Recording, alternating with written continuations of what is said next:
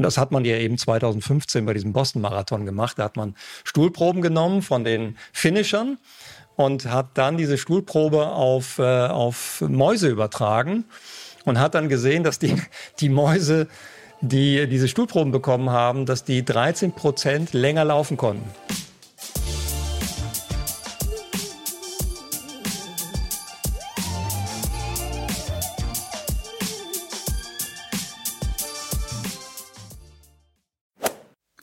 Hier ist Elliot von Achilles Running und ihr hört gerade den zweiten Teil unserer Podcast-Folge zum Thema Mikrobiom.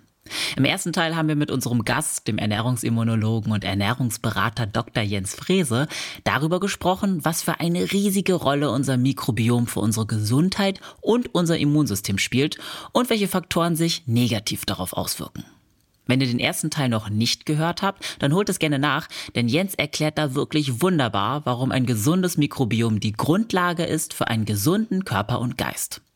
Jetzt im zweiten Teil widmen wir uns der Frage, wie sich das Mikrobiom auf unsere sportlichen Leistungen auswirkt und inwiefern wir durch, sagen wir mal, Mikrobiom-Doping unsere Laufleistung pushen können. Jens gibt uns verblüffende Einblicke in Studien aus der Mikrobiomforschung, unter anderem an Marathonläufern, und gibt uns Ernährungstipps mit auf den Weg. Stichwort Prä- und Probiotika. In dem Zuge hören wir auch seine Einschätzung zur Einnahme von Probiotika-Präparaten, die aktuell einen ganz schönen Hype erfahren. Aber genug der Vorrede, ich wünsche euch nun ganz viel Spaß beim Hören. Ja, da bin ich gespannt. Lass uns gerne mal da ein bisschen in die Sportwelt einsteigen. Ähm, kann man sagen, also wir haben ja vorhin über die Faktoren gesprochen, die unser Mikrobiom beeinflussen. Kann man das so ein bisschen unterscheiden, ob zum Beispiel das Mikrobiom von sehr sportlichen Menschen, sage ich jetzt mal, die jetzt aber noch nicht so im krassen Leistungsbereich sind, sich unterscheidet von dem von Nicht-SportlerInnen? Also gibt es da auch einen positiven Effekt? Ja, ähm, man muss das sehr, sehr vorsichtig im Moment sagen. Ja? Also wir, wir sehen, dass Athleten scheinbar eine höhere Diversität hat, äh, haben als sitzende Menschen. Okay. Da wird dann ja immer, das muss man sich ganz genau anschauen, welche Publikation ist das, wie ist die, die Studie aufgebaut, welche Kohorte hat man untersucht. Ja, wenn ich jetzt Läufer untersuche und die gegen sitzende Menschen vergleiche, dann heißt das nicht, dass dieses Ergebnis auch für Fußballer, für Handballer und für Tennisspieler zutrifft. Ja? Mhm. Und diese Untersuchungen sind zwar im Laufsport jetzt angefangen worden, aber in anderen Sportarten noch nicht. Das heißt, da können wir noch viel zu wenig drüber sagen. Aber es scheint so zu sein. Deswegen sage ich das ganz vorsichtig, weil ich auch immer mal wieder wissenschaftlich arbeite und da muss man sich eben auch so ausdrücken. Ja, der Kunde von mir möchte immer genau wissen, Jens, was muss ich tun? Ja, wie kann ich meine ja. Leistung verbessern? Aber als Wissenschaftler muss ich sagen, okay, hm, vorsichtig. Was können wir daraus interpretieren? Es scheint so zu sein, dass die Diversität, die wir ja vorhin erwähnt haben, bei den Naturvölkern, dass die bei, bei Sportlern größer ist als bei sitzenden Menschen. Vor allen Dingen bestimmte Keimarten, die wir dann Akkermansia nennen oder die wir Prevotella nennen oder die wir Vionella nennen. Ja. Und Vionella, da wolltest du ja, glaube ich, ein bisschen drauf genau. hinaus. Vionella ist eine, eine Keimgattung, die ähm, wir eben im Boston Marathon 2015 im Sport das erste Mal kennengelernt haben. Und diese Gruppe ist äh, keine Keimart, die jetzt Kohlen, Kohlenhydrate zum Beispiel abbaut, sondern die wandelt um. Die wandelt um äh, organische Säuren. Und zu den organischen Säuren gehört auch Laktat. Mhm. Und Laktat kennt ja jeder Sportler. Wenn ich jetzt mal so einen Sprint anziehe, auch beim Marathon, mal so einen, so einen, leichten Steigerungslauf hinlege, dann wird die Muskulatur etwas müde, weil wir jetzt praktisch von dem anaeroben Stoffwechsel in den aeroben, in, in, vom, Quatsch, von dem aeroben in den anaeroben Stoffwechsel wechseln. Ja, also weg von den Mitochondrien hin ins Zytosol, da wo die glykolytische Energieproduktion stattfindet die auf der Basis von Glucose, von äh, äh, Zuckerverbrennung stattfindet. Ja, also der Muskel schaltet jetzt kurzfristig um von Diesel auf Superbenzin. Ja. Ja. So, und wenn wir dann in diesem Superbenzin sind, dann haben wir ein, ein Molekül, was sich da entwickelt, das heißt eben Laktat. Die böse Milchsäure hat man früher gesagt an der Deutschen Sporthochschule. Das war so das zweite Semester Physiologie. Da hat man noch nicht so viel über Laktat gewusst. Mhm. Heute wissen wir, dass Laktat ein Energieträger ist. Ja? Laktat kann zum Beispiel auch von, von Gehirnzellen genutzt werden. Ja, das wird dann aus der Muskulatur über bestimmte Shuttle-Systeme, die nennen wir dann MCT-Shuttles, die werden raus manövriert sozusagen in die Blutgefäße und in den Blutgefäßen verteilt sich das Laktat und unter anderem schreit das Gehirn nach Laktat und verstoffwechselt Gehirn wie Glucose. Aber, und das ist jetzt neu, ein Teil scheint tatsächlich auch im Darm zu landen. Und das ist natürlich sehr, sehr spannend. Ja, wenn man sich das jetzt evolutionsbiologisch überlegt, warum landet ein Teil im Darm?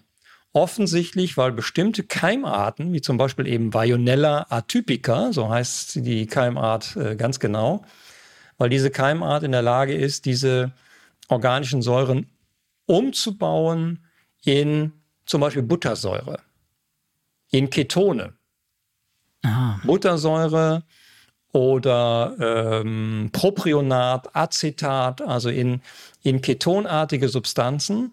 Und die sind wiederum sehr, sehr wertvoll. Das wissen wir aus der, ähm, aus der äh, Gesundheitswelt, ja, also nicht aus der Sportwelt, sondern aus der Gesundheitswissenschaft, dass diese äh, Ketone, diese Butyrate, dass die antiinflammatorisch wirken.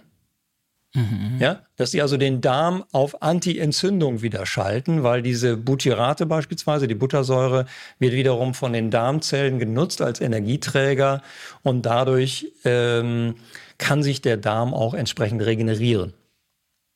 Ja, es scheint also daher gut zu sein, wenn wir ab und zu mal einen kleinen Sprint anziehen, ein bisschen Laktat mhm. produzieren, damit wir unsere, äh, unser Mikrobiom, aber vor allen Dingen eben auch unsere Epithelzellen im Darm äh, versorgen. Das finde ich fantastisch. Ja? Also ja. unfassbar, wie, wie äh, die Evolution sich das überlegt hat, ja, bestimmte Metaboliten zu produzieren, die wiederum einen Vorteil für andere Körperregionen haben.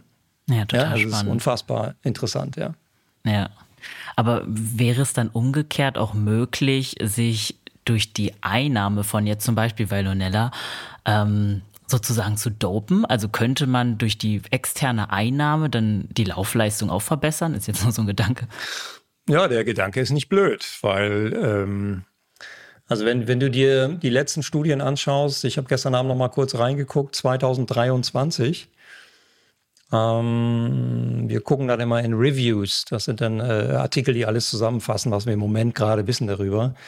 Dann ähm, könnte es so sein, dass wir in Zukunft ganz gezielte Probiotika entwickeln. Ja, vielleicht kombinierte Prä Probiotika, die nennt man dann Symbiotika, die mhm. ganz gezielt eine Leistung vielleicht sogar verbessern. Und warum fragst du das? Weil es Indizien gibt aus der Tierforschung. Ja, das gibt es noch nicht aus der Humanforschung, aber aus der Tierforschung, ähm, da hat man gesehen, dass in Mausstudien, und das hat man ja eben 2015 bei diesem Boston-Marathon gemacht, da hat man Stuhlproben genommen von den Finishern und mhm. hat dann diese Stuhlprobe auf, äh, auf Mäuse übertragen und hat dann gesehen, dass die, die Mäuse, die diese Stuhlproben bekommen haben, dass die 13 Prozent länger laufen konnten. Ja.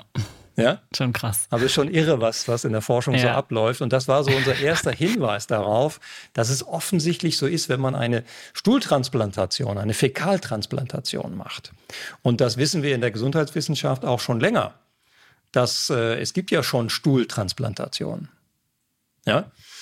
Dass wenn man zum Beispiel den Stuhl von dünnen Mäusen oder schlanken Mäusen auf übergewichtige Mäuse überträgt, dass die übergewichtigen Mäuse plötzlich schlank werden.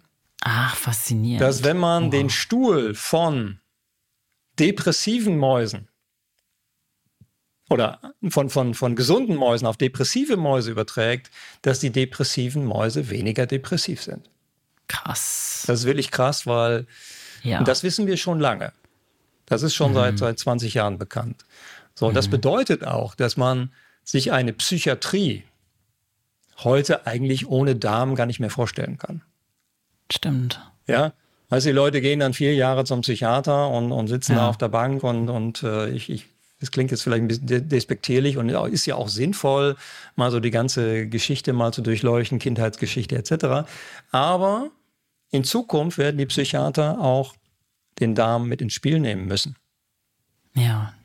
Ja, denn wir wissen über die Darm-Hirn-Achse, um nochmal einen Begriff zu nennen, dass 80 Prozent aller Informationen vom Darm zum Gehirn laufen. Das heißt, wenn der Darm in Gefahr ist, wenn der Darm ein Problem hat, wenn der Darm entzündet ist, dann muss das Gehirn darüber wissen und dann programmiert das Gehirn eine bestimmte Verhaltensweise.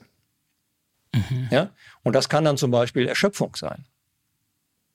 Ja, also wenn du jetzt Athleten hast, die so eine Dauererschöpfung haben, die sagen, Mensch, vor einem Jahr habe ich noch gut trainiert und ich bin auch nur 28, eigentlich kann das noch nicht Alterung sein, ja. Mhm. Ähm, warum bin ich jetzt immer so platt? Ich kenne das selber auch, ich habe das früher auch gehabt, habe ich Phasen gehabt, wo ich unfassbar platt war. Und äh, niemand konnte mir damals sagen, dass das eventuell mit dem Mikrobiom zusammenhängt. Ach, faszinierend. Ja. So, das heißt, Regeneration müssen wir heute eben auch sehr stark über den Darm organisieren. Und um nochmal bei dieser Studie zu bleiben, ähm, wenn man jetzt eins zu eins überträgt und sagt, okay, die, die, die Mäuse in dem Laufrad sind jetzt 13 Prozent länger gelaufen, deswegen ist es bei Menschen auch so, das wäre jetzt ein bisschen übertrieben. Ja, wir müssen die mhm, Studien ja. jetzt in der Humanmedizin, in der Humanwissenschaft machen und dann schauen, ob das wirklich auch bei uns so funktioniert. Wenn wir das wissen, dann sind wir bei deiner Hypothese, dass wir sagen, okay, wir könnten jetzt überlegen, wie könnten wir Symbiotika zusammenbauen, die ganz gezielt die Leistung fördern. Und dann sind wir bei, in Anführungsstrichen, legalen Doping. Mhm, ja. Was dann vielleicht irgendwann auch mal illegales Doping wird, weiß man nicht. ja, ja. Das entscheiden dann andere Gremien. Aber ich denke, dass man äh, viel rausholen kann. Es gibt zum Beispiel australische Studien, die gezeigt haben, dass man mit einer vierwöchigen Probiotika-Kur die Ermüdung deutlich reduzieren kann. Ach, spannend. Ja. ja? Wie gesagt, alles auf Tiermodellebene ja, ja. aktuell. Mhm. Aber die nächste Stufe wird eben, werden Humanstudien sein. Also Gib dem Thema nochmal drei, vier Jahre, dann werden wir die ersten Humanstudien haben, dann werden wir auch Aussagen darüber treffen können. Und die, ähm, der Markt ist ja sehr erfinderisch und ich denke mal, dass wir auch in drei, vier, fünf Jahren werden wir diese Symbiotika haben. Ja, ich finde super interessant, dass da jetzt noch so viel kommt und gerade weil es noch so in den Kinderschuhen steckt, ja. ist das jetzt natürlich auch eine super spannende Zeit, in der da ja noch einiges auf uns zukommen wird. Hm. Ja, lass uns auch gerne mal äh, dann so ein bisschen in die Praxis noch gehen, weil ich kann mir vorstellen, viele da draußen haben jetzt natürlich die große Frage, was kann ich denn dann zu Hause machen für mein Mikrobiom, wenn ich jetzt nicht die Möglichkeit habe, eine Stuhltransplantation oder sowas zu machen. Ne? Also gibt es gerade wahrscheinlich auch in der Ernährung Möglichkeiten, die wir ausschöpfen können, unser Mikrobiom zu bereichern, also auch gerade diese Diversität in irgendeiner Weise zu fördern. Ja, da gibt es eine ganze Menge. Ähm, vielleicht der wichtigste Einflussfaktor ist äh, gelegentlich Fasten. Mhm. Ja, wir nennen das ja heute Intervallfasten, also nicht drei, vier ja. Tage Fasten, sondern eben kurzfristige Reize setzen über Perioden von 12 bis 14, 16 Stunden nicht essen. Und man kann auch seine Trainingseinheiten genau in diese Phasen setzen, dass man sich an nüchtern Training zum Beispiel gewöhnt. Mhm. Ja, das ist dann in Richtung eines Wettkampfs, muss man es möglicherweise dann wieder anders organisieren, weil da wollen ja. wir die maximale Leistungsfähigkeit haben. Aber um das zu trainieren, dieses System zu trainieren, macht das sehr viel Sinn, nüchtern Training einzubauen und ähm, auch die Regenerationsphasen damit zu verbessern, indem wir häufiger mal nicht essen. Ja, indem wir den Darm nicht belasten. Ich hatte gerade gesagt, die Schleimhaut, die sich schnell regeneriert, ähm, die, die dann ja, sich optimal wieder aufstellen kann und nicht gleich wieder durch zum Beispiel Nahrungsallergene wieder belastet wird. Ja, das ist eine Sache, die wir machen können. Andere Dinge, wir arbeiten natürlich in der Praxis viel mit Probiotika, wir arbeiten aber auch vor allen Dingen mit Präbiotika. Präbiotika mhm. sind Ballaststoffe, denn wir haben, und das ist ein zentrales Problem in unserer Gesellschaft, wir haben heute einen unfassbaren Mangel an äh, Ballaststoffen. Ja? Wir haben aber auch eine sogenannte Ballaststoffintoleranz inzwischen. Das heißt, viele Menschen vertragen gar nicht mehr so viele Ballaststoffe. Ja, das ja? hört man ja immer wieder. Weil ja. sie Orangensaft trinken und nicht die Orange essen. Ja? Mhm. Wir haben nie Orangensaft getrunken in der Menschheitsgeschichte, sondern Orangen gegessen und Wasser getrunken. ja. Heute trinken wir Apfelsaft, Orangensaft, äh, andere Säfte. Und wenn wir diese Säfte zuführen, dann haben wir diese Ballaststoffe nicht dabei. Ja, denn wenn man sich eine Orange anschaut, ja, die ist ja jetzt auch flüssig, die enthält viel Flüssigkeit. Das heißt, wir nehmen Flüssigkeit auf, aber zusätzlich gleichzeitig die Ballaststoffe. Und die Ballaststoffe haben mehrere äh, positive Einfluss, ähm, Einflüsse. Das ist zum einen, das, was wir schon erwähnt haben, nämlich die Bildung dieser Buttersäure, die Bildung dieser Propionsäure, also dieser ketonartigen Substanzen, die ich gerade erwähnt habe, die den Darm auf Antientzündung schalten. So, sehr wichtig. Und äh, gleichzeitig verhindern sie aber auch zum Beispiel, dass ich diese Blutzuckerpeaks bekomme. Mhm. Ja? Kennst du vielleicht, ja? Ich habe das früher als Turniersportler auch gemacht. Wenn ich dann plötzlich ein bisschen flau war, dann habe ich mir eine Süßigkeit ja. äh, gegönnt, äh, was weiß ich, ein Snickers, manche haben Cola genommen, ähm, was sehr schnell im Dünndarm ankommt und was extrem schnell in die Blutbahn schießt und dann praktisch einen kurzen Peak gibt, ja, und dann fällt das ganze Thema schnell wieder ab. Und in Kombination mit Ballaststoffen sieht es komplett anders aus. Dann habe ich eben nicht diese schnell hochschießenden Blutzuckerpeaks, sondern eine eine, ja, eine Abgabe von Energiesubstraten, die wesentlich nachhaltiger abläuft. Also wie so eine Retard-Tablette, die immer wieder ihre Substanz so mhm. ne, in kleinen Mengen Dünndarm in die Blutgefäße übertragen lässt. Das ist ein großer Vorteil. Deswegen rate ich auch gerne dazu, äh, Ballaststoffe erst zu essen und dann eine kohlenhydratreiche Mahlzeit, wie zum Beispiel gekochte Kartoffeln oder so, ähm, damit die Blutzuckerpeaks äh, nicht, so, nicht so hoch ausfallen. Mhm. Ähm, das kann man machen. Ja, die Diversität kann man dadurch trainieren, habe ich schon erwähnt, indem man häufiger auch mal andere Nahrung zunimmt, zu sich nimmt. Also nicht immer das gleiche Ernährungsregime, sondern trainiert, unterschiedliche Nahrungsquellen benutzt. Ähm, vor allen Dingen natürlich das, was aktuell wächst, ne? regional, saisonal. Und viele natürliche Lebens- und Nahrungsmittel konsumiert und so wenig wie möglich synthetische Stoffe. Mhm. Ja. ja. Das können wir nicht 100% verhindern, weil wir gehen alle mal Klar. in den Supermarkt und ne, wir haben nicht gerade äh, unseren, unseren Garten äh, gefüllt mit Gemüse ja, und können nicht. jeden Tag selber ernten. Das ist in Großstädten natürlich fast unmöglich. Von daher, wir machen das zum Beispiel so, dass wir am Wochenende auf den Wochenmarkt gehen ja, wir haben dann so drei Ikea-Tüten. Du kennst diese blauen, großen Ikea-Tüten. Ja. Ja, und die machen wir dann voll. Und ähm, dann haben wir praktisch die ganze Woche relativ frisches Gemüse da, Obst entsprechend da, äh, Kräuter da ähm, und Knollengewächse. Ne? Denken wir an Ingwer oder Wurzelgemüse etc., die sehr, sehr ballaststoffreich sind. Ja. Ja, die ein, eine niedrige glykämische Last haben und äh, dadurch natürlich sehr viel ähm, Präbiotika liefern. Also wir müssen nicht immer nur an Nahrungsergänzungen denken, ja. Mhm, mh. Das kommt on top ja. dazu, aber bei mir gibt es immer die Prämisse, auch in meinen Ausbildungen und Seminaren, ich sage immer Nutrition first. Erst die Ernährung und dann schauen, wie, wie müssen wir jetzt Defizite oder können wir Defizite therapeutisch dann entsprechend noch ausgleichen. Mhm. Ja. Du hast auch gerade schon angesprochen, ähm, du hast auch eben ja die Probiotika angesprochen. Das ist auch das, was man häufig findet, wenn man ein bisschen recherchiert. Da wird oft, also fermentierte Lebensmittel werden oft ähm, positiv besprochen, Milchprodukte eben auch. Ähm, wie siehst du das? Also warum haben die so einen positiven Effekt auf unser Mikrobiom? Ja, die habe ich dir praktisch unterschlagen gerade. ähm, die, die fermentierten Lebensmittel sind insofern gut, weil natürlich sehr viele Mikroben, nee, Mikroben die sorgen ja für die Fermentation. Ah, ja. Die sorgen zum Beispiel im Brot dafür, in dem Brotteig dafür, dass eben das toxische Molekül Gluten sich abbaut, nahezu abbaut. Ja? Dann muss ich allerdings auch Sauerteigbrot kaufen. Ja? Mhm. Also Sauerteig wird ja häufig aus Roggen äh, produziert, vor allen Dingen aus Roggen. Und da muss ich eben meine Brotauswahl genau in diese Richtung auch gestalten. Oder es bestenfalls dann selber machen. Denken wir an Joghurt. Joghurt kann man auch selber machen. Ja?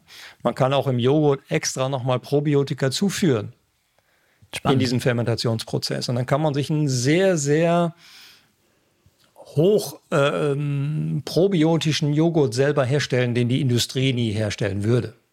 Hm. Ja, den kann man dann therapeutisch einsetzen.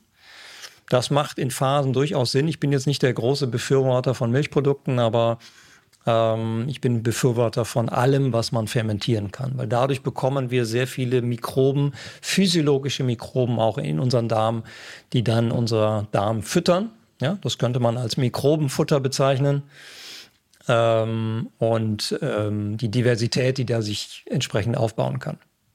Mhm, okay, also mehr Sauerkraut, mehr Kimchi essen. Ja, Kimchi ähm, kommt jetzt aus anderen Kulturkreisen. Ähm, ja. Kann man alles machen. Ja, man kann natürlich ja. auch Kohl, Gemüse etc. selber einlegen, selber Stimmt. fermentieren lassen und ja. dann sich äh, Kimchi und wie, wie, wie es auch alles so heißt, äh, selber produzieren. Das ist jetzt kein Hexenwerk, ne? dafür muss man kein Riesenkoch sein. Das kann im Prinzip mit jeder mit einem YouTube-Video sich ein Starter-Set äh, einkaufen und dann selber produzieren. Hm, ja, weil du vorhin über Fasten gesprochen hast, aber auch darüber geredet, wir haben ja schon im Laufe des Gesprächs ähm, erfahren, dass die Regeneration des Mikrobioms auch nach einem Wettkampf zum Beispiel sehr wichtig ist. Wäre das jetzt eine Möglichkeit, Sachen, also könnte man die beiden Dinge jetzt kombinieren oder wäre davon eher abzuraten, dass man nach so einem krassen Wettkampf eher fastet? Weil ich glaube, die meisten haben im Kopf, dass man danach erstmal richtig zulangt. Also man hat ja gerade krass was geleistet, jetzt wird eher vielleicht eine Woche lang oder so vielleicht sogar ein bisschen mehr gegessen. Ist das dann eigentlich eine unkluge Entscheidung oder gibt es darüber noch nicht so Nee, das ist ja, nicht so unklug, weil Aussagen. du musst immer so ein bisschen auf die innere Stimme auch hören.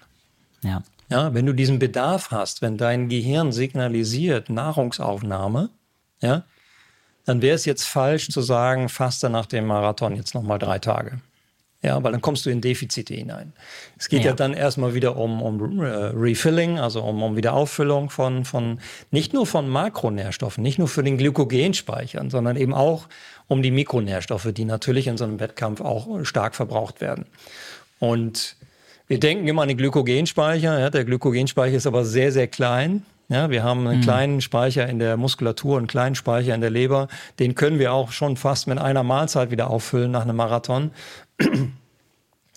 ähm, das ist nicht das Thema. Das Thema ist, wie viel Mikronährstoff habe ich verloren und äh, inwieweit sagt dein Gehirn, ja, wir brauchen noch zusätzliche Aminosäuren, noch Zink, Selen, Jod, was auch immer. Es fehlt immer noch einiges, weil ich so viel verbraucht habe in diesem Wettkampf, dass es gut ist, naja, solange die innere Stimme auch äh, zu registrieren, wie sie sagt, Nahrungsaufnahme. Danach könnte man es dann zum Beispiel mal mit einer Fastenperiode probieren. Okay. Ja, man mhm, reduziert ja sowieso das Trainingspensum dann erstmal für die, nach einem Marathon dann eben drei, vier Wochen. Und da würde ich dann nach einer gewissen Phase, nach drei, vier, fünf Tagen, nach einer Woche vielleicht, dann mal dazu übergehen, in diese, diese Darmregenerationsphase mit einzubauen. Ja? Wo du dann okay. die Schleimhaut regenerieren lässt, indem du zum Beispiel mal eine Woche oder zwei Intervallfasten einbaust. Okay. Hm. Aber das wäre jetzt auch nichts äh, Konstantes, was unbedingt empfohlen wird, oder? Weil es gibt ja auch Menschen, die eigentlich konsequent immer Intervallfasten betreiben. Ja, die gibt es. Ich bin das beste Beispiel. Ah. Ich mache es jetzt seit äh, 40 Jahren, seitdem ich, seitdem ich Schüler bin. Wow. Aber nicht, weil ich wusste, was Intervallfasten ist, sondern weil ich meiner Mutter damals als Schüler gesagt habe, du Mama, mir schmeckt morgens nichts. okay. Ja? Und das ist heute immer noch so. Ja, ich bin kein Frühstücker, ich werde auch keiner mehr werden. Okay. Ähm, es gibt eine Ausnahme. Das ist, wenn ich zum Beispiel abends Krafttraining mache oder abends einen Wettkampf mache. Ja, dann habe ich am nächsten Morgen unfassbar Hunger. Okay. Und dann esse ich was. Ja, also das ja. meine ich mit innerer Stimme.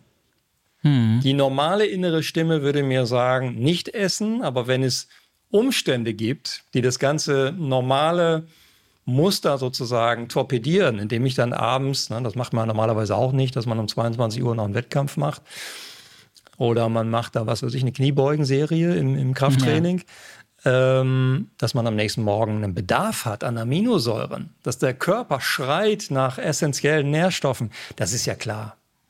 Ja. Ja, wenn ich aber abends, so wie ich das seit, seit vielen Jahrzehnten mache, ähm, mich so ähnlich ernähre wie die äh, mediterranen Länder, ja, also ich esse relativ lange und die Hauptmahlzeit ist abends, mhm. nach dem Training beispielsweise, dann habe ich morgens überhaupt keinen Appetit.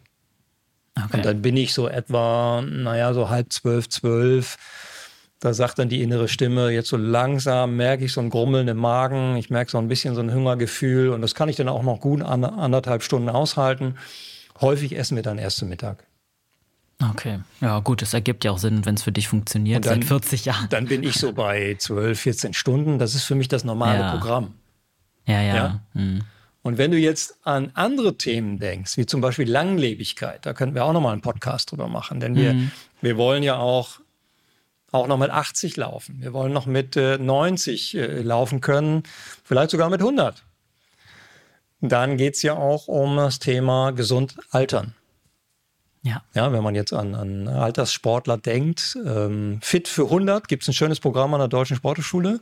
Hm. Ja, die wenigsten erreichen das 100. Lebensjahr, aber viele erreichen das 80. Lebensjahr. Und ich möchte doch als ja, sportaffiner Mensch auch noch mit 75 meine Golfrunde machen können. Ich ja. möchte doch auch noch mal durch den Wald joggen können oder zumindest ja. mal einen schnellen Spaziergang machen können. Und dafür ist es auch wichtig, Intervall zu fasten. Warum? Weil dieses Intervallfasten bestimmte Enzyme aktiviert, die nennen wir Sirtuine. Ja, das sind ähm, Enzyme, die die Langlebigkeit programmieren. Das wissen wir dann aus der Longevity-Forschung, dass das sehr, sehr gut funktioniert. Ah ja. Ja. Mhm. Und ähm, das ist auch nochmal ganz, ganz spannend. Ähm, deshalb ist das Thema Nicht-Essen vielleicht hier an der Stelle auch nochmal wichtiger, als wenn wir uns jetzt hier drei Stunden über welche Nahrungsmittel, welche Pro-Präbiotika mhm. unterhalten. Denn du musst immer bedenken, dass jede Nahrungsaufnahme, jede Aufnahme von Energie, ob das jetzt ein Kaffee mit Zucker und Milch ist, ob das äh, ein Tee ist mit in meiner ostfriesischen Heimat trinkt man den Tee ausschließlich mit Klunche, was auch wiederum Zucker ist. Ah. Ja, wenn man sich also ein zuckerreiches Getränk gönnt, dann ist das eine Mahlzeit, dann ist das eine Nahrungsaufnahme. Die hat einen Einfluss auf das Mikrobiom. Spannend, ja. So, und das sollte man berücksichtigen, dass man hier eine gesunde, eine gesunde B- und Entlastung, kennt ja jeder Sportler, ja, man eine gesunde B- und Entlastung organisiert. Ja. Ja, weise Worte. Ähm, ich würde gerne zum Abschluss aber trotzdem auch noch einmal auf Probiotika oder die Einnahme, sage ich mal, von externen Probiotika eingehen, die man ja auch zum Beispiel über Nahrungsergänzungsmittel zu sich nehmen kann. Ich habe nämlich auch beobachtet, dass da auf jeden Fall ein Trend aktuell hingeht, dass man öfters, wie du es vorhin schon, glaube ich, angesprochen hattest, von Lactobakterien und sowas spricht, die man einfach, ja, sich sozusagen in Kapselform einwerfen kann. Mm, wie siehst du das? Also hast du, kann man das irgendwie differenzieren, welche Produkte da vielleicht eher Sinn ergeben, vielleicht auch für wen, vielleicht auch gar nicht für jede Person nämlich und was man da eher ja weglassen kann? Ja, ich arbeite seit 20 Jahren mit Probiotika. Ich nehme selber Probiotika und auch sehr, mhm. sehr oft und sehr häufig. Ähm, wo ich ein bisschen vorwarnen muss, weil wir im Sport immer denken, viel hilft viel mhm. dass wir sagen, umso höher die Keimzahl in den Probiotika, umso besser. Das ist eine Gleichung, die geht nicht auf. Warum geht die okay. nicht auf? Weil wir uns jeden Sportler, jeden Kunden, jeden Klienten genau anschauen müssen. Welche Empfindlichkeiten sind da? Welche Darmkeime werden vertragen? Welche werden weniger gut vertragen? Ja? Wenn du allein an, an die Geburt denkst, wie sind wir auf die Welt gekommen, ja, dann haben wir einen riesen Unterschied zwischen einem Kaiserschnittkind und einem Kind, was durch den Geburtskanal gekommen ist. Was will ich damit sagen?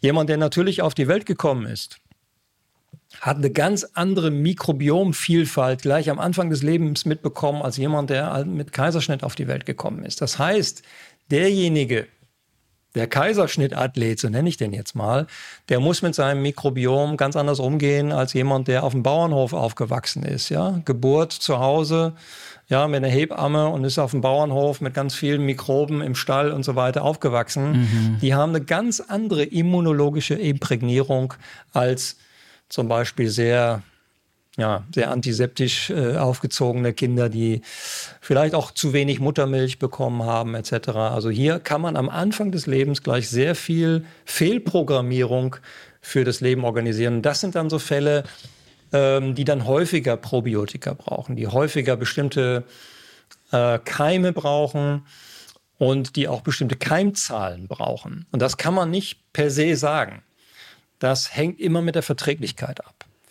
Okay. Und wenn du dich im Markt umschaust, du hast verschiedene Probiotika, die unterschiedliche Darmkeime kombinieren. Ja, du hast äh, Präparate, die kombinieren sechs Darmkeime, du hast Präparate, die kombinieren neun Darmkeime. Es gibt welche mit zwölf, mit 15 und so weiter. Es gibt welche mit äh, über 50 Mil Millionen ähm, äh, Einheiten. Krass. Es kann aber so gut sein, dass die bei dir zum Beispiel Durchfall auslösen. Mm, Nicht Millionen, mm. sondern Milliarden. Milliarden äh, Einheiten, so misst man diese, diese Keime. Und dann ähm, ist praktisch die Dosis überschritten. Das heißt, die Verträglichkeit ist nicht gut. Deswegen wir, die therapeutisch arbeiten, wir tasten uns sozusagen immer ran und ähm, nutzen deshalb auch unterschiedliche Präparate von unterschiedlichen Herstellern. Ah. Ja, deshalb kann man nicht unbedingt sagen, so der eine Hersteller ist jetzt gut, der andere ist schlecht, sondern es kommt auf die Didaktik an, es kommt auf den, auf den Trainingsplan an. Du kennst das mhm. von Trainingsplänen. Ja, auch nicht jeder Trainer empfiehlt den gleichen Trainingsplan für jeden Läufer. Klar. Und so muss man das hier auch sehen. Ich muss mir das Individuum anschauen und dann teste ich ein bisschen aus und wir finden dann die richtige ähm, die richtige Menge, die für die Milieureorganisation dann entsprechend notwendig ist. Ja. Okay. Also wäre jetzt eigentlich schon eine Empfehlung, sich nicht einfach so da selber reinzustürzen, sondern mit einem, ja, Fachpersonal sozusagen die Einnahme abzusprechen. Ja, das kann man machen, aber man kann ja auch mit einem leichten Probiotikum mal einsteigen. Okay. Ja, es gibt, ähm, ich will jetzt keine Werbung für ja. Marken machen, aber es gibt eine gewisse Didaktik, ja, wenn man mit so einem Präparat mit sechs Keimen mal anfängt und mal schaut, wie reagiert eigentlich der Stuhl? Wie reagiert der da? Ja. So, daran kann man so ein bisschen seine Toleranz messen und dann kann man entsprechend steigern, so wie wir das im Sport auch machen, und kann sich dann eben höher dosierte äh, Präparate, naja, experimentell zu Gemüte führen. Ja, das ist ein bisschen Experiment, ist immer dabei. Äh, ich experimentiere ja. selber immer mit diesen Probiotika. Ich habe jetzt gerade eins bestellt, was die höchste äh, Dosierung hat, die es auf dem Markt überhaupt gibt. Und ich probiere jetzt mal bei mir selber aus, wie das Ganze überhaupt ah. auf mich wirkt. Weil das mache ich grundsätzlich, ja, weil alles, was ja. ich anwende in der Praxis, habe ich erstmal bei mir getestet. Ja, das ist natürlich super. ja. Ja, mega spannend. Also das muss ich sagen, war jetzt eine super reichhaltige Folge. Ich habe super viel gelernt, sehr viel mitgenommen. Deswegen sehr, sehr informativ. Ich bin mir sicher, unsere HörerInnen konnten auch einiges Neues lernen. Ähm, Jens, vielen, vielen Dank, dass du heute mein Gast warst und dein Expertenwissen mit uns geteilt hast. Sehr gerne. Hat mir unheimlich viel Spaß gemacht. Du hast es super gut gemacht und äh, ich hoffe, dass wir den ja vor allen Dingen den Amateurläufern, die eben nicht ja. so gut betreut sind, die nicht immer eine sportmedizinische Abteilung im Hintergrund haben, dass wir denen so ein bisschen Informationen gegeben haben, wie man sich auch selber ja gut regenerieren kann. Nicht nur in Bezug auf die Muskulatur, auf den Glykogenspeicher, sondern eben auch auf das Mikrobiom. Denn, das sei vielleicht abschließend nochmal gesagt, wenn das Mikrobiom Ärger macht, wenn das Darmimmunsystem aktiv wird, ja, dann haben wir in der Leistung ein Problem. Warum? Ja. Weil das Immunsystem kostet Energie und diese Energie steht jetzt dem Organismus nicht mehr zur Verfügung. Und ich sage mal, für den Hobbyathleten ist das jetzt nicht so wahnsinnig gravierend. Aber wenn du mit Top-Athleten arbeitest, und da geht es um Millimeter, da geht es um Millisekunden, da geht es um einen Matchball oder da geht es ja. um, um die nächste Runde in einem großen Turnier. Dann wird das Ganze nämlich sehr entscheidend, ob ich das Ganze durchhalte oder ob ich vielleicht in so eine Ermüdungssituation komme, die, die ähm, ja, dazu führt, dass ich zum Beispiel die nächste Runde nicht mehr, nicht mehr ähm, mental oder auch physisch, meistens beides, äh, nicht mehr auf der Höhe bin und dann, das sieht man ganz häufig bei, beim Turniersport, ja. So eine unglaublich anstrengende Runde, jetzt beim Tennis zum Beispiel fünf Sätze und dann in der nächsten Runde überhaupt nichts mehr im Köcher. Mm. Ja, man kann nichts mehr entgegensetzen. Und ja, und das sind so die, die Probleme, mit denen wir jetzt auch in der Praxis dann zu tun haben, wo wir versuchen, wirklich ja. alles auszunutzen, was wir auch in der Literatur finden und was wir dann in die Praxis übertragen können. Ja. Ja, super spannend. Ich bin auf jeden Fall auch sehr ähm, excited darüber, was noch so kommen wird in den nächsten Jahren, weil das ja scheinbar generell ein sehr, sehr ja, ist auf jeden Fall ein Thema, an dem viel geforscht wird und ja, ich bin sehr interessiert daran, wie sich das noch weiterentwickeln wird. Ähm, du machst ja auch selber viel zum Thema Ernährung, viel zum Thema Gesundheit, auch auf Social Media habe ich gesehen. Ähm, erzähl doch gerne mal unseren ZuhörerInnen noch, wo man dich finden kann, wo man deine Arbeit finden kann, wo man dich supporten kann. Ja, wir haben mehrere Ebenen. Also eine Ebene ist unsere Akademie-Ebene. Wir bilden aus, das machen wir jetzt seit 24 Jahren. Ähm, wir sind sehr spezialisiert inzwischen auf das Thema Ernährung, Darm, Entgiftung, ähm, aber auch Erkrankungen etc. Ähm, und die andere Ebene ist die Beratungsebene, dass ich äh, Sportler berate, Hochleistungssportler, aber nicht immer nur, sondern da gibt es auch eine ganze Menge an Amateursportlern. Viele Amateursportler geben sehr viel Geld für ihren Amateursport aus, ja, investieren Stimmt. unfassbar viel in ihre Laufschuhe, in ihre Fahrräder. Ja. Man denkt an Triathlon zum Beispiel. Ja. Ähm, oder haben jedes Jahr den neuesten Tennisschläger etc. Und da gibt es inzwischen auch eine, eine, eine, Gruppe von, von Menschen, die vielleicht auch nochmal in den Mit-40ern nochmal ihre Leistungsfähigkeit ein bisschen rauskitzeln wollen, ja, die nochmal einen Marathon vielleicht unter vier Stunden laufen wollen.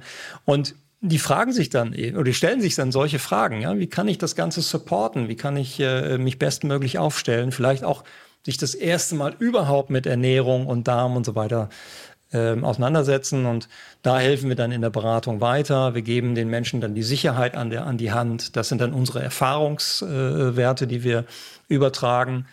Und äh, naja, da kann man uns finden. Und ich bin dann in den Social Media Kanälen immer ganz gern auch mit, mit Reizen unterwegs, ja, dass wir so neue Themen ein bisschen anreizen, um mhm. auch zu sensibilisieren.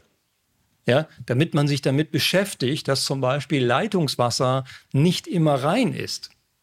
Mhm. Ja, dass da bestimmte Substanzen drin sind, die da eigentlich nicht reingehören und dass man sich vielleicht mal mit dem, mit dem äh, Leitungswasser auseinandersetzt, das vielleicht mal untersuchen lässt und schaut, ob man es vielleicht nicht filtern muss, etc. Nur um ein Beispiel zu nennen. Ja. Ja, und das sind so Themen, die wir dann ganz gerne ähm, ja, Social Media mäßig in die große Gruppe, in die Köpfe der Menschen hineinbringen. Ja, ist auch sehr interessant, sich da mal ein bisschen umzugucken. Deshalb alle Links, liebe ZuhörerInnen, packe ich euch wie immer in die Show Notes dieser Podcast-Folge. Ich freue mich, dass ihr dieses Mal wieder zugehört habt. Und wie immer freuen wir uns über eine positive Bewertung auf Apple Podcasts oder Spotify oder wo auch immer ihr uns hört. Und auch über ein Abo auf unserem Instagram-Account achilles.running. Und schreibt uns da auch gerne, wie euch die Folge gefallen hat und was ihr zu dem Thema Mikrobiom denkt. Wir freuen uns auf eure Meinung.